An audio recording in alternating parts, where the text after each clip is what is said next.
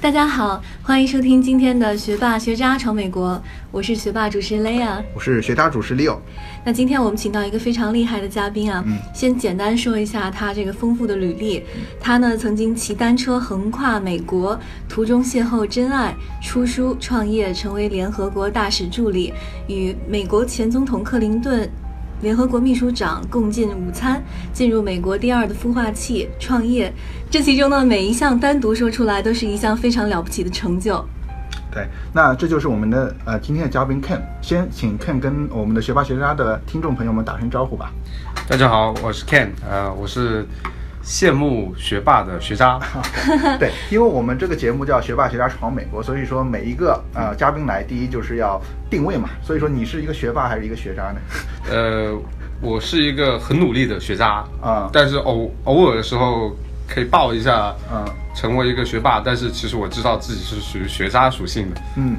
但是，嗯，从你的经历来说，有这么多标签嘛？因为像雷亚前面介绍，骑单车横跨美国，然后途中又邂逅真爱，嗯，然后又有出书，又创业，又有成为联合国大使，克林顿一起，还有联合国秘书长，然后现在进入美国第二的孵化器，就是这么多标签里面，你自己觉得哪些比较有，就是对你来说，就是你自己最认可的一些标签呢？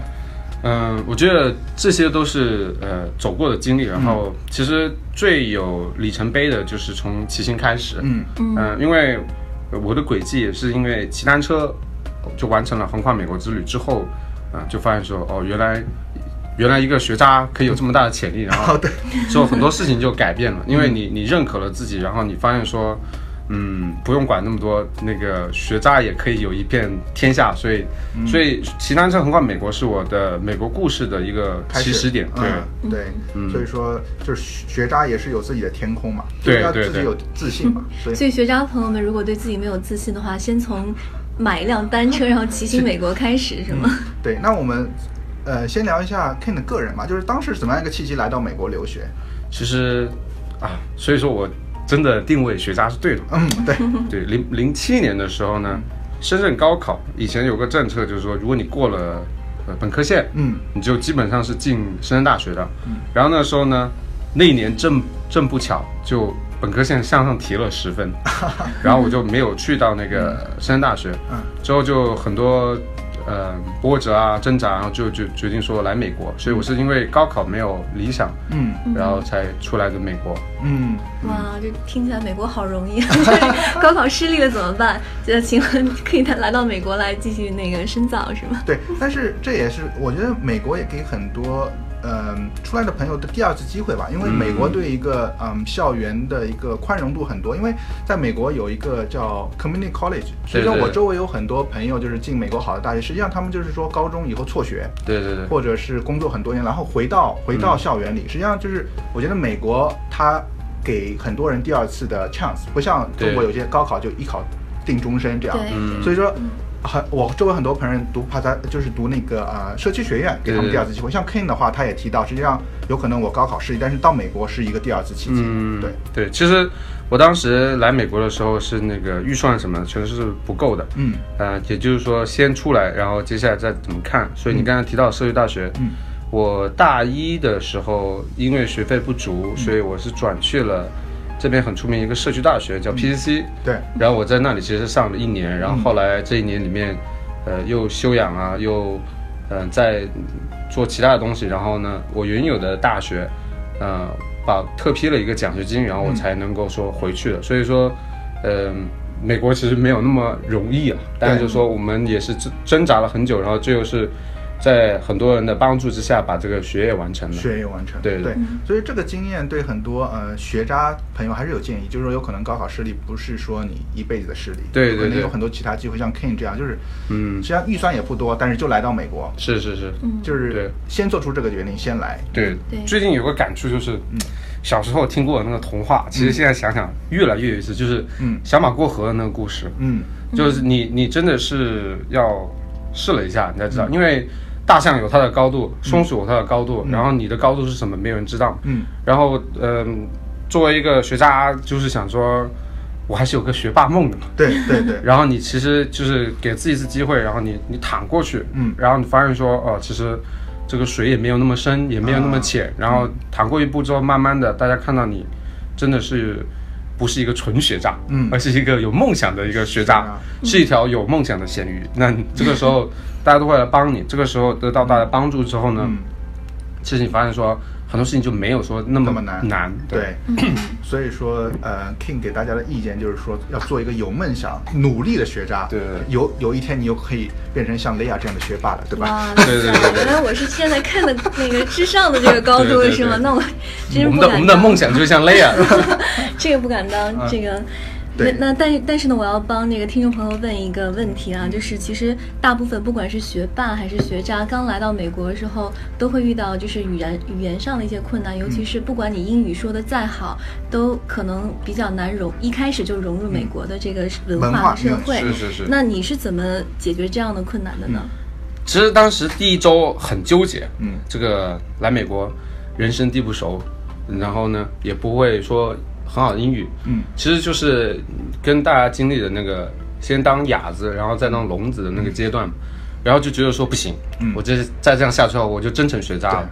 所以呢，就在自己的那个宿舍门口贴了张纸，就是上面用很多语法错误的英文写，就说 我有我带了中国茶，我是一个中国留学生，嗯啊，欢迎你敲门，然后我会展示给你中国的茶艺。哦，哇，对，然后就。就就放了大概一周，嗯，没有人理我啊。但是终于有一天，有个有个傻傻逼上当了啊。然后就就是我，美国人，对，就就是我最好的美国朋友 Zack。然后他他说，哎，Ken，我们想试一下你这个中国茶。然后呢，我就正儿八经的给他展示了潮州的功夫茶。然后说说哇塞，这个很冷静哎，这个东西不是不是忽悠的。嗯。然后就就变成了好朋友。然后呢，一开始的时候，你你真的要结识一两个，呃，跟你很。很对脾气的美国人，那他就经常开车带你去买吃的啊，买买用的呀，然后就带你去各种啊社交啊，这这就等于说你这样的话，你就不会，你就避免了跟中国人扎堆了，对，可以可以开始混美国人圈子了。对对对，然后但是其实前期还是很痛苦。对，有半个有有大概一个学期，我跟美国人吃饭的时候，我都不知道他们在说什么。对对对，我觉得这也是难点，就是说。呃，我个人也是有这种经历，就是一对一有可能我们还能呃对付，但是说一对多的话就很难，因为他们聊的都是美国的一些文化，他们从小的一些看的东西啊，听的音乐啊，所以说这个就很很难理解。对啊，对啊，对。然后就是硬着头皮，嗯，就是就是就是在你练听力那样子，然后他们笑你就跟着笑那样，对，就慢慢就练出来了。然后后来那个这个这个 Zack 就是敲门的这个朋友，嗯，还成为就是邀请我何况美国的这个。这个朋友，所以说，嗯，其实很多时候就是你向前迈，嗯，就不要怕，然后就是因为没什么好损失嘛，最多就被大家说哇，这个傻子，这个这个帖帖子上面好多语法错误啊，对对对。对对，所以说，呃，我觉得看着这个经历，也就是说你，所以说如果你不贴这张嗯。帖的话，你不认识 Zack，你的人生就没有这么多经历了。是啊，所以说这个东西就是一生二，二生三嘛，三生无穷嘛。但是就是说你你首先其实就是。不要怕，就是不要怕，要要有梦想，要有梦想，不要躲在家里。就是说，现在留学生就打王者荣耀，这样你就不会有这样的机会了，是吧？对对对，这这个我要就是帮着总结一下，就是其实很多很多留学生过来的时候很害怕去去开口，但事实上你们要想象一下，如果是我们在中国过来一个老外用很生硬的中文跟你说话，你会去 judge 他的语法或者发音不准吗？其实我们都不会的。然后其实同理，美国人也不会说是哦你语法不好，你发音不准，没有人会这样就是看不起你。会轻看你，其实大家首先不要顾虑太多，然后就是像 Ken 说一样，硬着头皮上，胆子大，胆子大一点。其实没什么，真的没什么。就是你要是在门门上贴这么一个纸条，可能在中国有人会觉得你傻叉，但是在美国，我觉得大家还是很很 OK，对，然后就是很接受这样子，甚甚至会觉得你这个人非常热情好客，对对吧？对，其其实，在美国他们也觉得这很傻叉，但是呢，嗯，你会通过这种方式。过滤掉那些觉得傻叉的，嗯，然后会留下一两个，就是说找到跟你一样傻叉的人，对对对对对。那接下来再讲一讲，就是这个跟你一样傻叉这个朋友是怎样把你带上了后面骑行的道路呢？对，这这个朋友是一个典型的美国帅哥，就真的是哇，特别帅，又会滑板，然后呢又健身，然后那个又属于那种说，呃，很精瘦，不是特别。高大那种类型的，所以就然后又特别的 nice，嗯，所以就是属于学校里面的万人迷，嗯，每次我看说哇这个女的好漂亮，他说哦她是我前女友，哇，对，然后那个后来他就第一个学期我们结束嘛，然后他就说，哎，Ken，我要去骑单车横跨美国，然后我就觉得说美国人就是就吓不死你，他们不罢休，然后就没敢说话，嗯。嗯，但是在第二天的时候呢，又很认真的再问了一次，之后，嗯，我当时就是想不到理由去拒绝。就真的想不到理由去拒绝这样子的建议的时候，就说嗯，那就证明我的内心在呼唤嘛，那我们我们就去了。所以就是在他邀请之下，就就去，我们从加州飞到了西雅图，然后就从西雅图骑单车一直横跨到了纽约，呃，就跨十三个州，嗯，呃，就从西部一直到对对对，一直往那个呃纽约那边走，然后就是一路上都是露营，之后他是呃有这个经验的，嗯。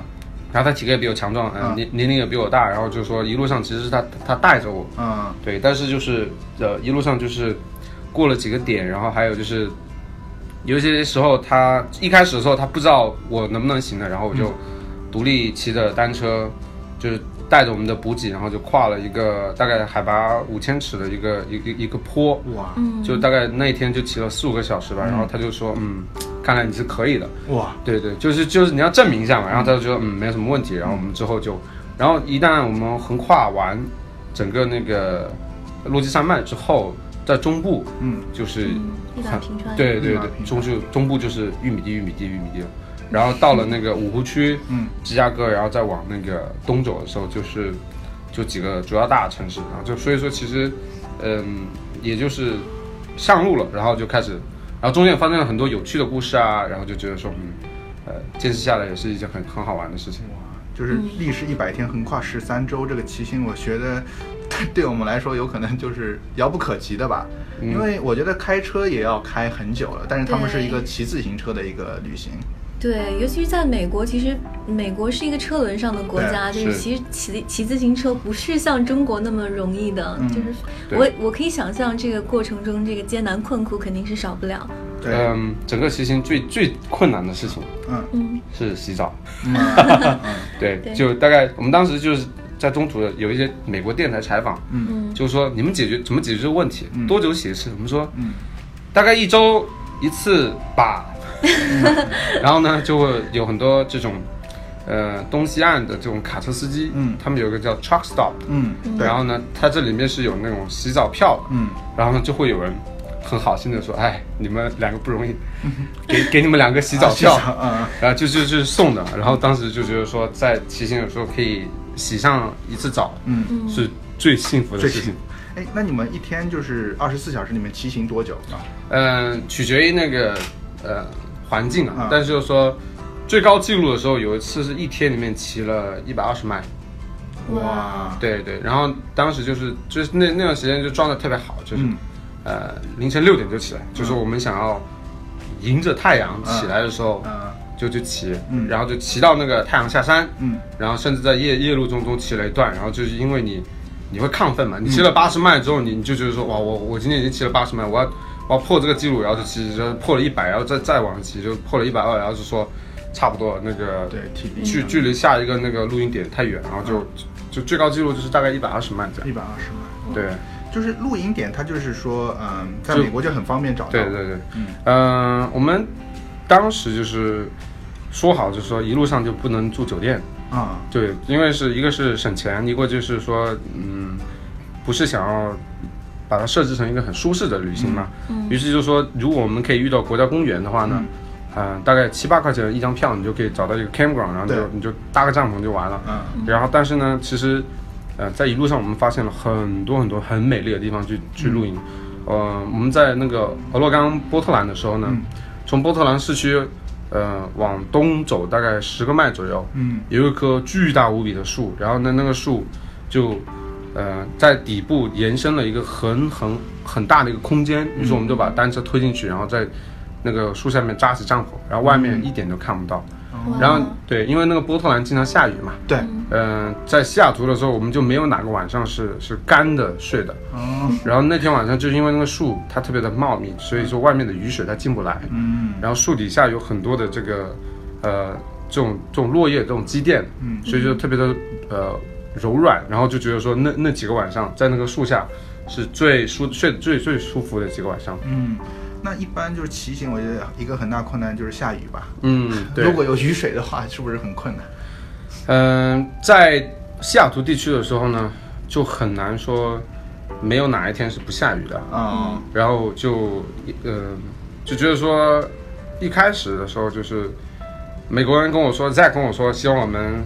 不会被车撞，嗯，希望我们不会有爆胎，希望我们不会雨天骑行，对，希望我们不会夜路骑行，嗯，就第一周里面就全部遇到，哇，对，我们的我们的第一辆单车就只三四天，然后就坏掉了，嗯，然后就到了沃尔玛去。买了两个七十美金的便宜单车，然后就从呃华盛顿州一直用那个便宜单车骑到了波特兰，在波特兰把它四十美金卖掉，然后就从 Amazon 上订了一个双人单车，然后在波特兰的时候，我们就接我们的第呃第第三次就是那个双人单车，然后就用那个双人单车车就完成整个骑行。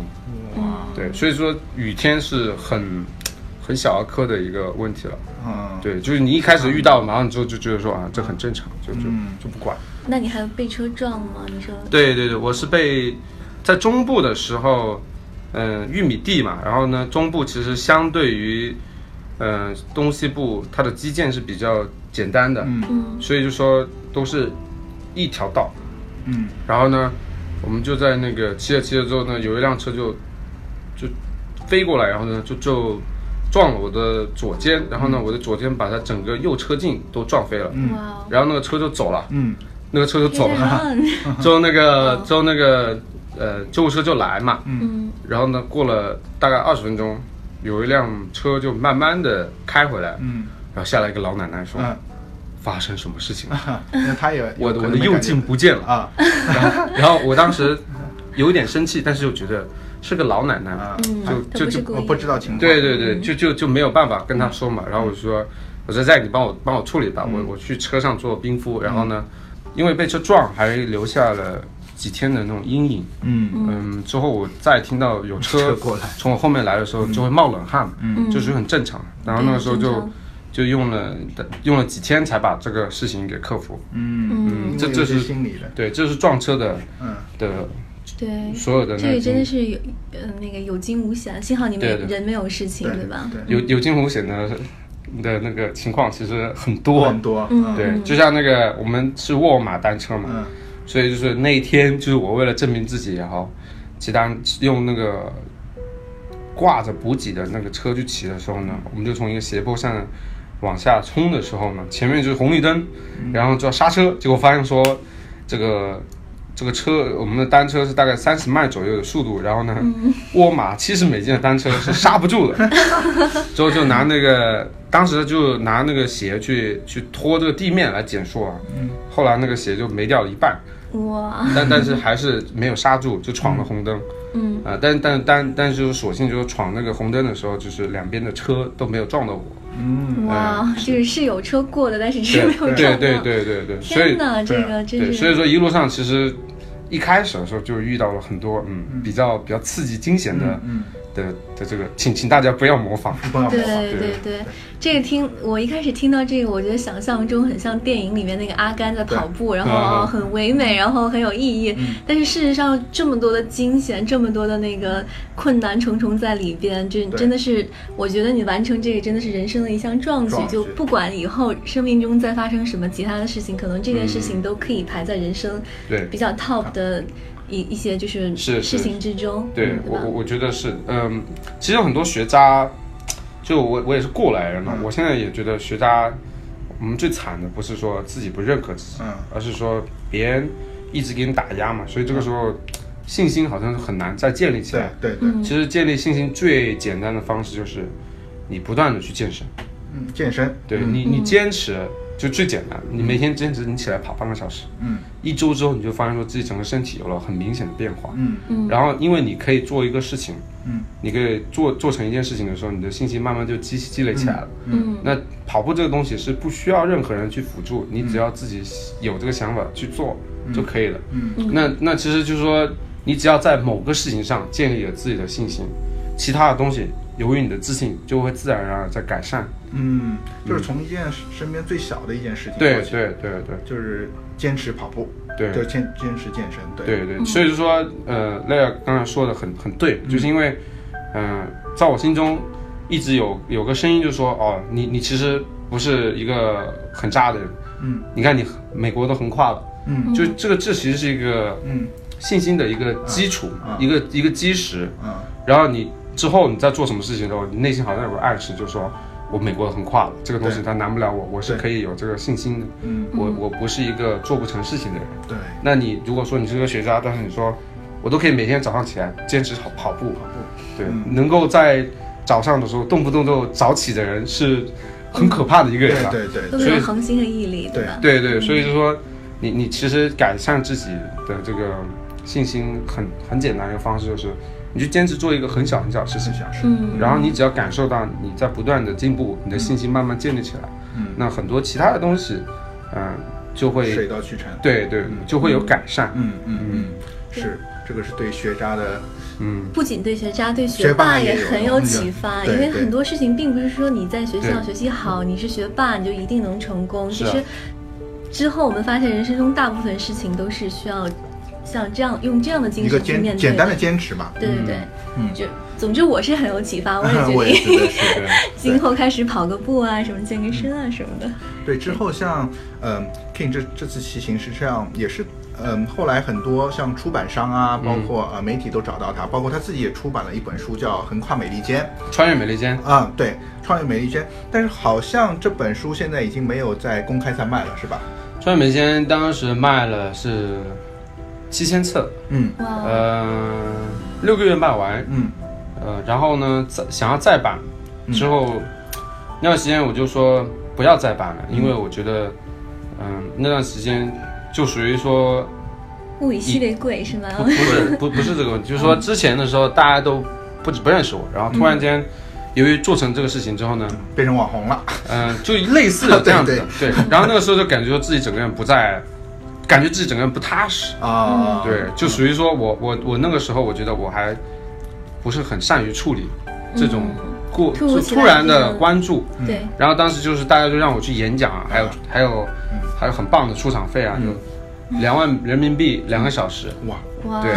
那那我讲多几场，我基本上一个学期的学费费对。就就来了。嗯。嗯。可是我发现讲的时候就属于有那种说，因为你要讲故事嘛，所以你就要把们今天免费请到，我好开心。对啊，是什么？以后我们 bill 你嘛。但是就是说你你不断的讲，就是讲啊自己有多牛逼啊，自己是怎样克服各种困难啊。嗯。这时候你就觉得很虚，嗯。因为你讲一次 OK，你讲个十次你就发现说好无聊啊，你知道，而且你不断的在往后看，嗯。然后你就很怕说，我我我的确完成了这个事情，我能不能就完成下一个事情？嗯。所以这个时候我就就就跟自己说，我不能再继续往后看了，嗯然后我就想要把这个整个给埋掉。啊，所以说就嗯不想再出书了。对对，因为嗯，就看嘛，嗯，好像穿越美利坚这个事情跟出版书这两个事情，嗯好像是有一定高度的。但是如果说你想要上更高的高度，嗯嗯，你必须让自己下。啊是，哇，对如果这个这个这个太棒了，因为很多人其实做不到，很多人要把自己曾经取得的这个成就和名誉嗯抓一辈子，然后不停的在说。但事实上，我们曾经有一句古话叫“好汉不提当年勇”，对对对像对 Ken 这样子，就是他达成了一个目标之后，是要往前看看下一个目标在哪里，而不是永远的去怀，你知道，就是去吹捧自己曾经的这个、这个实现。对嗯，还有很关键的是，已经成为网红还不想更红的这种哎人，我觉得现在也不太多了。真的真的是非 非常难得，非常难得。我觉得其实到最后的时候就看吧，有些人可能就觉得会很很乐意，但是呢，如果你觉得你生活还有其他目标。对，还有就是当你自己一个人的时候，嗯嗯你你你自己问自己说，我想不想成为那个不断的在重复自己过去故事的人？如果你的答案是说我很讨厌这样的自己，嗯。那么就很简单，嗯。你就不要成为这样自己。所以就是这也是所有初衷嘛，还有就是总觉得还有很多东西可以去尝试，嗯。嗯于是就没有再没有再版。然后很多人就说那个啊很想要收藏啊什么，其实我自己手上都没有，嗯，对，就真的没有了。嗯。是但是你有这个故事已经在你自己脑海中一辈子了，这个是是比较难得的。那既然这本书我们已经买不到了，因为已经是绝版了对，你可不可以再在这里分享一两个就是比较精彩的故事？嗯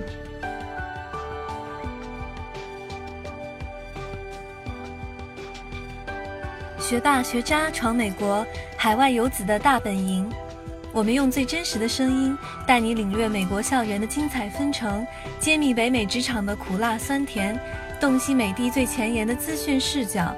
不管你是学霸还是学渣，我们期待和你一起成长，一起寻梦，一起闯美国。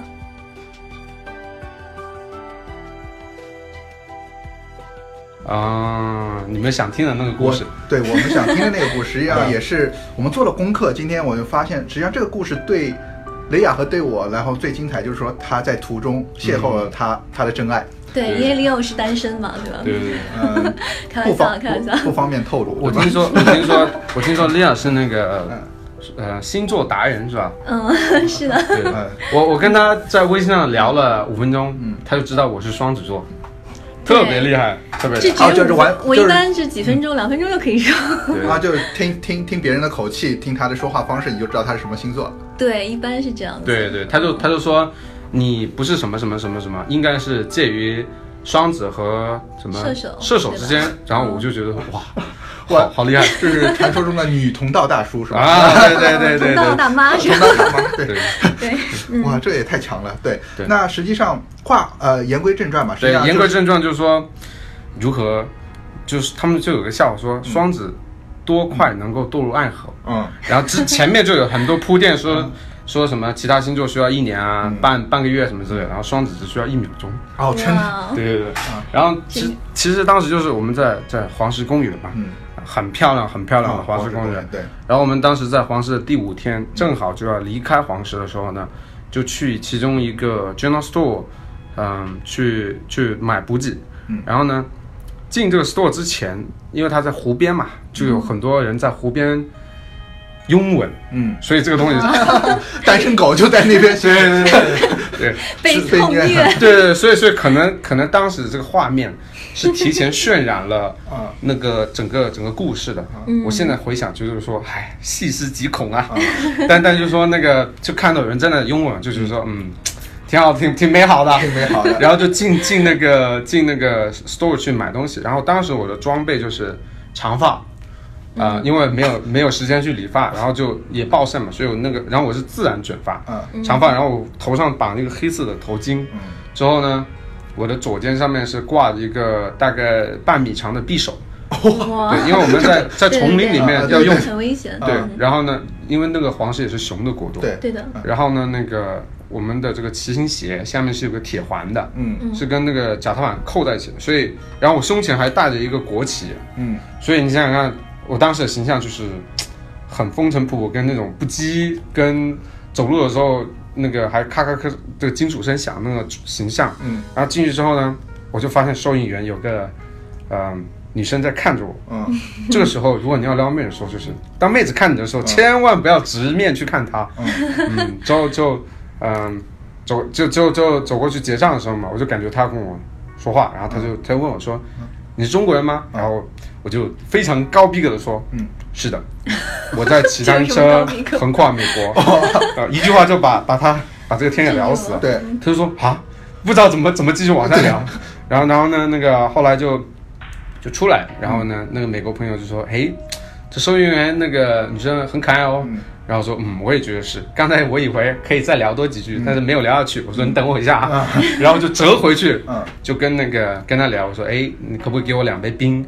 然后他把两杯冰给我的时候呢，他现在都不承认。但是呢，当时他把指尖不小心碰了一下我，就有韩剧版的那种触电的感觉，真的不承认。在在在我没有亲身经历之前，我觉得这些都是扯淡。对，但是真正经历的时候，你就发现说这。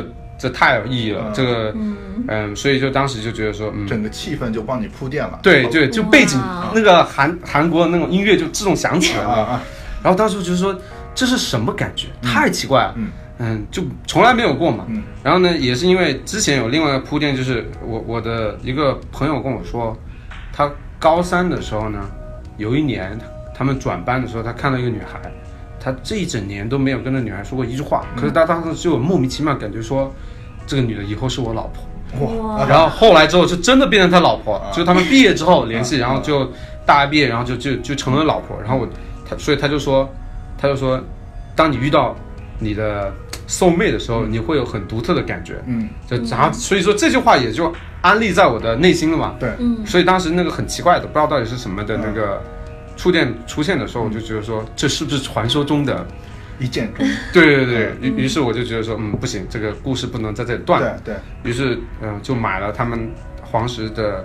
呃，巧克力，嗯，然后就在上面写了我自己的邮箱，就说，哎，这个送给你，嗯，我们保持联系，嗯，然后出门的时候还耍帅，嗯，转了个身，然后就就走了。对，但是你没问女生要电话，所以说如果她不联系你呢，这些就是缘分嘛，啊，这就是缘分，这不能强求嘛，对吧？这个如果是单方面的，那成为不了佳话。但是第二天，他就那个发邮件给我。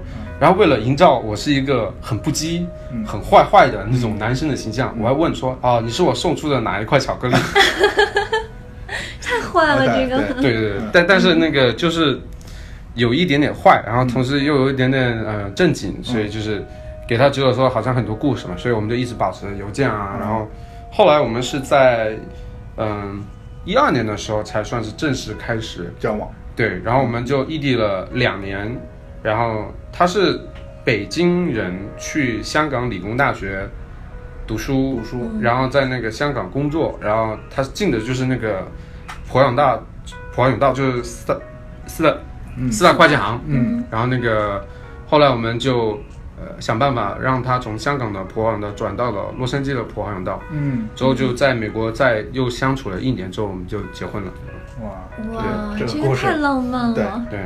对，但是他当时怎么会到黄石公园？是一个就是这是一个实习，对，这是一个 program 叫做 Working and Traveling，嗯，他们会安排你到美国任意地点工作两个月，嗯，然后第三个月呢，你就自己去旅行，哦，对，而且找的是黄石的工作，这个这个很棒啊，所以其实是有很多的，嗯。概率在那。对对对对对对。但听上去这个女生就其实非常与众不同。可能一般女生啊，我要去选择纽约、洛杉矶这种大城市去享受一下。但这个女孩与众不同的选择了黄石公园。其实国家公园非常美，但是在那工作还是蛮辛苦的，对吧？就是。然后，而且遇到 Ken 当时那个形象，如果我看到跑都来不及，就是像一个猎人，对对猎人，对对对。我想说的是野人，野人，猎人，就是风吹日晒。又黑，然后长发披肩，这个这个放荡不羁这个样子，我看到可能都要跑了。对但这个女生居然第二天就主动去给你发邮件，这个真的是难得的缘分，说明她很欣赏这样的去敢于骑行美国的这样的人。每个学霸最后有可能都落到学渣手上，就是因为他没有看过学渣的世界，所以他充满好奇，就不小心上钩了。所以说，即使是一个学渣。你也可以获得一个学霸的那个青睐，嗯。嗯，所以说做学渣其实有好处呢。是是是，因为真的他是，我觉得 Ken 的经历，对这个经历真的是感觉很很韩剧的样子，对，对。但是还有一点我很好奇，因为包括我们周围的朋友，包括我们实际上呃学霸学渣的那个后台有很多小呃小伙伴问一个问题，就是异地恋，因为像 Ken 前面说的，就是说两年，实际上呃。包括你现在的老婆，她当时是你的女朋友，她实际上是在香港，但是你在美国。是是是。而且你们的关系不是就是之前的基础不是那么牢，对因为很多人，我很多朋友有可能是中国，他们一起读大学，然后男生或者女生出来，他们之前有一个感情基础，有可能大学里，然后出来，但是三四年以后也可以分掉，因为长呃长长时间的远异地异地。但是 King 你是怎么样处理这个关系？我觉得你们最后修成正果，应该。我们很多小伙伴们，包括有异地恋的，应该很感兴趣。对是是，其实当时我也是纠结了很久，说如何用一个可持续、可重复，然后又不会特别昂贵的方式来维持这个异地恋啊。所以说，最大的问题就是你要刷存在感，嗯，你要让他觉得说，虽然你不在他身边，但是其实，呃，他在各个角落都可以看到你的存在。嗯，所以当时做的一个事情就是。每周给他寄一张明信片，嗯。嗯，然后每个月给他寄一个包裹，嗯，然后包裹里面的东西呢，不能够是贵的，嗯。嗯，一定要是有心思的，很便宜、很小巧，但是又很好玩的，对，甚至就是一个那个香飘飘奶茶，这都可以的。我我当时每个月寄一个包裹，里面就是会放各种啊很好玩的东西啊，然后就是到最后真的没有思路，嗯。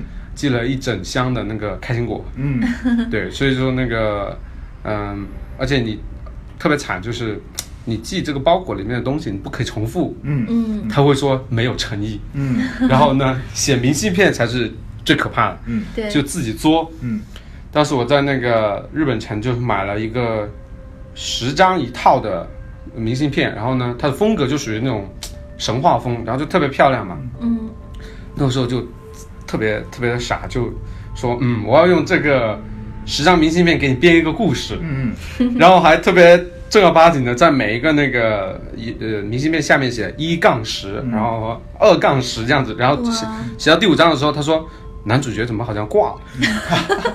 我说我写不下去了，但但是就说那种嗯一周就有一张明信片，然后他就有个期待嘛，就小惊喜这样子，然后那明信片上面就是最好就是写一个小故事啊，呃小小事情啊，因为嗯就像这这个其实现在大家都用短信啊，嗯用那个什么微信微信啊，就感觉太太快了，就诚意不够，太虚了，太虚了。对嗯对，但是一张呃明信片，你拿在手上的，嗯然后上面有你的笔记啊，这手写的。其实很多人说他们最后把自己的女朋友追到手变成老婆，都是靠写情书，对对，因为对，因为纸质的这种东西给你带来的感情。感觉，嗯。是完全不一样的对。对，所以就是嗯、我我的建议就是说，我我当时这对我当时的这这个方式就是你。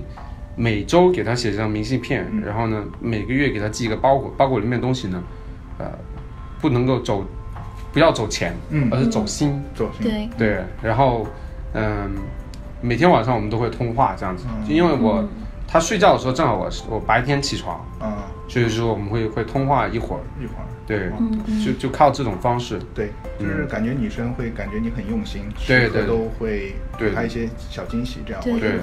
雷亚怎么评价？所以就是异地恋，总结一下，就是一个比较好的方式，就是第一保持联系，嗯第二呢持续不断的让他感受到安全感，对对吧？嗯就是感受到你对他的用心。对，其实我觉得另外一个问题就是说，呃，男女生都会因为呃不在你身边嘛，所以说你永远会担心有有 competitor 有有就是其他人会出现，所以说这个问题是怎么？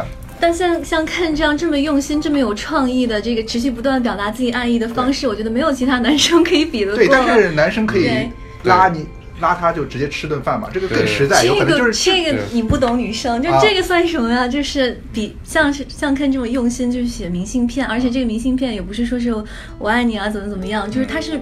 编一个故事，然后分十章，而且这个细水长这个流是吧？非常有创意，就是这种这种又浪漫又有创意的方式，对很用心。但是从男生生角度，我会担心有可能对对周围有很多男生就嗯明白？就在他身边嘛，对吧？明白明白。其实其实就是说，嗯，有一个有个能量守恒定律，就是说，呃一段感情里面，呃，不可以是单方面的啊完全付出嘛。对对所以刚才那个六讲的问题就是说，如何让你在不断的呃付出的同时，嗯，不会让他觉得这是你单方单向单方面，就就不会觉得说你你不会让他习惯，对，然后就不不不不 appreciate 他，嗯，对，就是你作为一个独立个体，嗯。你要不断的提高自己的魅力，啊，嗯，所以就说你你的优秀，所以他们就说一段好的感情，嗯，就两个人都变得一起优秀起来。对，，嗯。所以就是嗯，你要告诉他，我是一个，其实我是一个很很好的一个人，嗯。但我为了维护这段感情，嗯。我也付出了很多，嗯，我也在就为了你，我愿意去维持它，但是同时我自己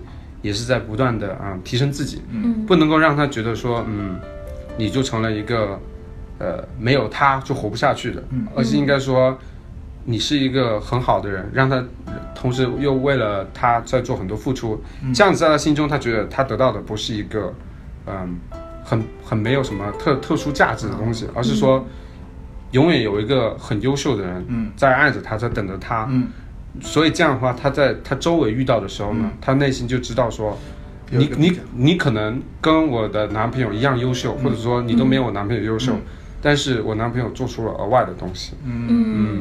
嗯，要让他觉得说你真的是一个很有价值的对。一个追求者，而不是说一个是是一个很有潜力的股票，应该值得长期投资，是吧？对自己有追有要求，有要求，对对对，而且又用心，这样的男生现在是不是很少了？已经非常少，非常少。就我我就我就不评价，但是说如果可以评价非常少。如果你你你觉得说要保持异地恋的话呢，其实就是说你自己要。不能够消沉和怕，嗯。嗯，呃，因为你越怕就越出事嘛，嗯，所以说你自己就要相信对方，然后呢，用心的去维持的同时，嗯，自己要变得更好，更好，对，这样子的话你才能够，嗯，因为你变得更好，就等于说你有总资本，对你总是有额外的东西出现了，你总是在做不同的新的事情，你在突破嘛，那这个时候他会看到，嗯，他会保持那种新鲜感，嗯，那你就有不断的新的故事去告诉他，对。对，这样的话他会觉得说，哦。你你跟其他的人是不一样的啊，嗯，这样才能保持。我看雷亚听的是头头是道，然后频频点头啊，是不是觉得？是啊，非常的同意。就是我听说雷亚还单身哦。哎，不提了，说我室友，我室友也单身，我室友也单身。对，但是我还有一一点 关键这个异地恋，我还有一点很好奇，就是说，感觉你那边付出很多，也不断提高。那女生那边做了哪些事，让你觉得，哎，这个是我未来可以一起走的人呢？人家指尖触碰的那一瞬间就知道了，那个就是感觉，是吧？其实好亏啊！啊，对。他他说，他说他说他不确定当时有没有碰到我。啊，然后我说啊什么？嗯，但是嗯，我现在想想，不知道，我觉得他很好，然后对，嗯，有可能就是双子座的特性吧，就是对女生的那个感觉，一秒钟，一秒钟感一见钟情。双子是这样的，嗯，在那个没有被碰之前，嗯。他对每个女生都觉得说啊，每个女生都很好。对，但是被碰之后，他就觉得说，我的世界只剩下一个女生了。啊，对，所以，所以，所以，所以，所以我们双子，我们双子，我为我们双子说句公道话，我们双子专一起来，那是最专一的。嗯，对，你们不要，你们等等一下，但是这个这个是你个人看法，我们让同道大妈给我们分析一下。这个有待讨论。哦天，好，那用另外一句话来评一下，我们我们双子花心起来，那也是第一花心的啊，花心起来都不是人。天，没有开玩笑了。所以说，呃，King 给我们很多信息量，感觉是很多，就是包括异地恋，我觉得很多人对，嗯，对，但我知道异异地恋维持上就是是有有这些 tips，对那那怎么样把异地恋最后走向这个成功呢？嗯，这个其实真的看缘分了，嗯，因为异地恋，你异地恋只是说考验的一个嘛，嗯，那之后主要其我觉得其实还主要是说两个人他是不是相信。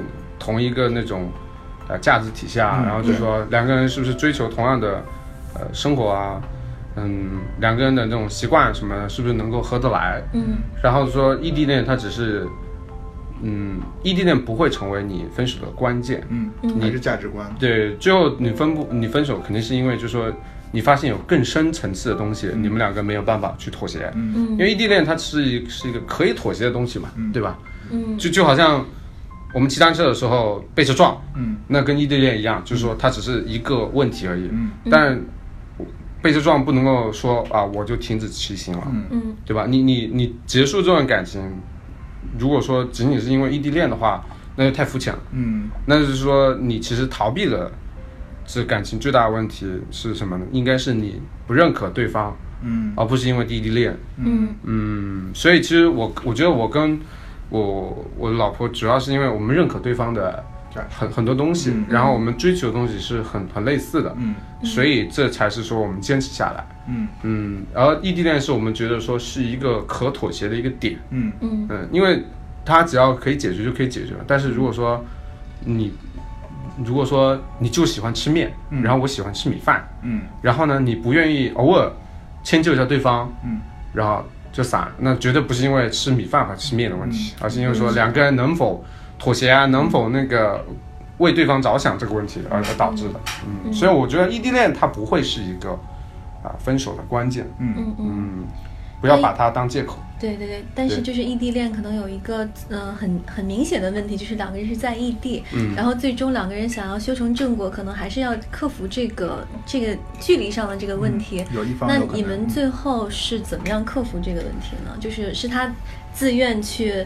离开香港，然后放弃自己在香港的事业和生活，嗯，然后来到洛杉矶，是吗？就是对，所以就说这这个就是其实，嗯，就是因为。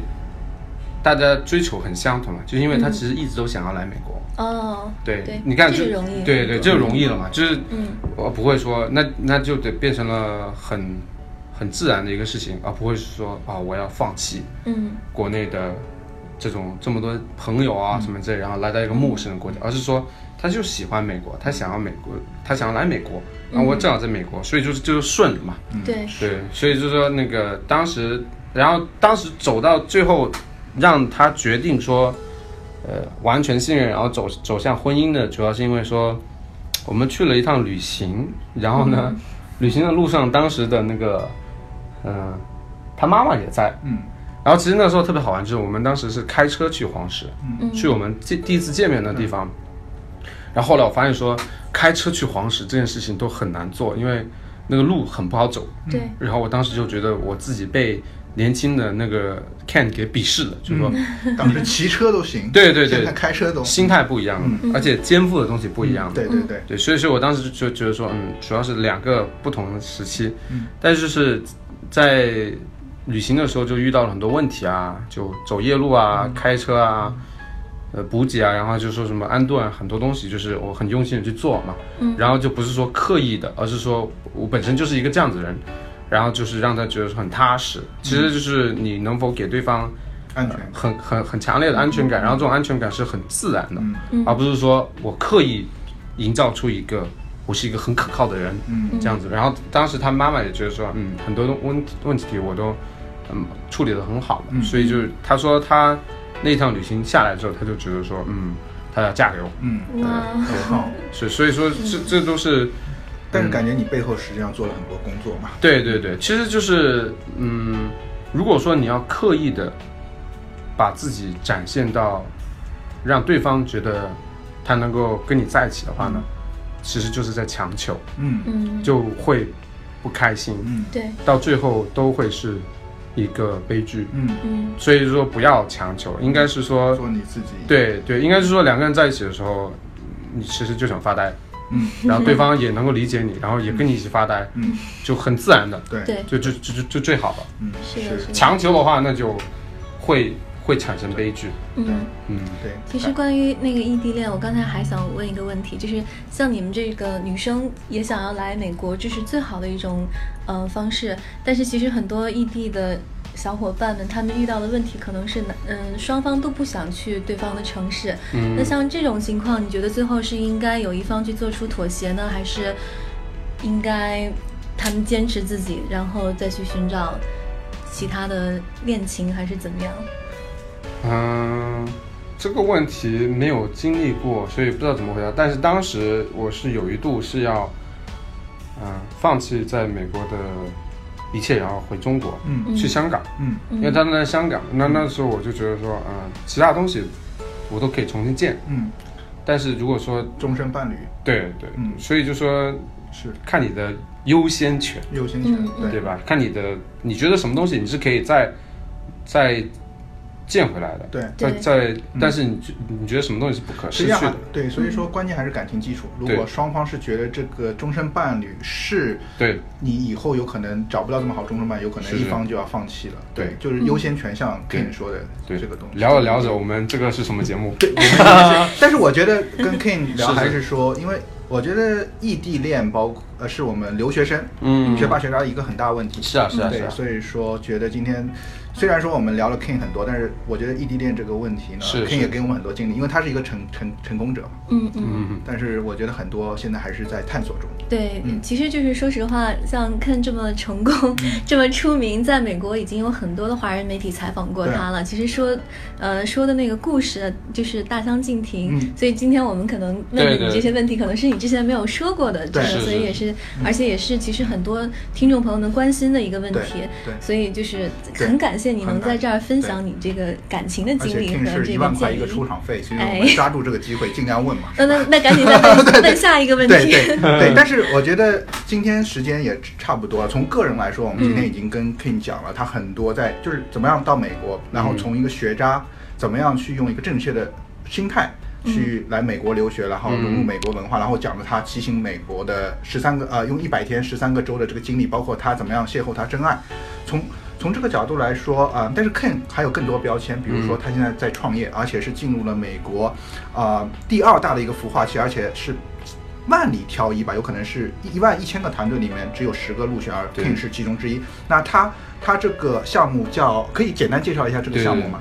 我们的项目之前叫 Price Hacker，嗯，现在已经改名叫做 Mula，嗯，Mula 是俚语钱的意思，嗯。嗯，然后呢，这个产品就是当用户用邮箱注册之后呢，我们会自动跟踪你购买过产品的价格，嗯，然后它一旦降价，我们会自动的帮你发出申请，跟商家把这个差价讨回来，嗯。嗯，呃，这个特别适用于美国的呃小伙伴们，因为嗯。大学期间能省一块钱就省一块钱，嗯，呃，很多电商其实在美国的时候，他们是答应你，你买了之后，在三十天之内，如果它降价了，我就把差价补回给你的。但是呢，呃，你不会说有这个习惯去看，和你不会花这个时间去跟踪，所以我们就做了一个应用，把它全部自动化了。嗯。嗯。嗯，其实我我觉得这是一个很有意义的一个产品。嗯。嗯。特特别是对雷亚这种喜欢购物对对的女生是吧？对，我们退回来很多口红啊、粉底的钱，还有还有很多我的朋友他们用了，他在呃 Bloomingdale 和 Nordstrom 上买了衣服，嗯。还没寄出来，我们就帮他省了百分之三十。哇，对，就就那个单好像是一百多，我们帮他省了四十还是五十多块钱，嗯然后他就可以拿这钱，我我就不管了，他是开心再去买更多的东西呢，还是说存起来给他的 给她的男朋友？呃，不可能的，不可能继续。对哇塞，呃太诚实了，对对对对。但但是我也有有有就是有有用户，嗯呃，他给他的小孩买这个小黄人，嗯然后然后呢买了两个，然后我帮他退回来了十四块钱，然后当时就想说，嗯，他会用这十四块钱干什么呢？嗯是给自己的小孩子加顿鸡腿呢，嗯还是说就再买一点好玩的东西给他？然后就觉得说，嗯，其实这个产品很有意义，就是因为它真的帮助到多人。然后其实我大学期间也是很穷过一段时间，嗯。所以知道对对。这些的作用。对，当当时我记得很深刻，在在 PCC 的那个世界大学门口的时候呢，有个 donut shop，嗯。嗯。我当时就觉得好饿，嗯。我想要拿一两美金去买个 donut 的时候，我就是说 买不起。对，所以说所以说这个时候，嗯，如果说有个软件啊，嗯。它能够帮我省一点钱，嗯，就不管这个软件是什么，然后它又是很合理的，那我可以多多少少改善一下我的生活，就是很有意义的。而且中国击鼓话是积少成多嘛。对对对对，所以说这个软件很有作用。那嗯呃，但是对今天节目有可能更多讲的是对对对雷呃呃 King 的个人经历，包括嗯我们也包讲了他一些创业，包括他的项目。那今天时间差不多，然后我们会在下一期节目中。嗯，讲更多，包括 King 他自己的这个创怎么样在作为一个留学生创业，怎么会找到这些机会，包括他怎么进入啊孵化器，包括他怎么样，他这个产品能帮助到很多我们小伙伴的故事。嗯，好好，对，那今天就很感谢 King 来做客我们节目，那这就是我们这期的学霸学渣闯美美国。谢谢。OK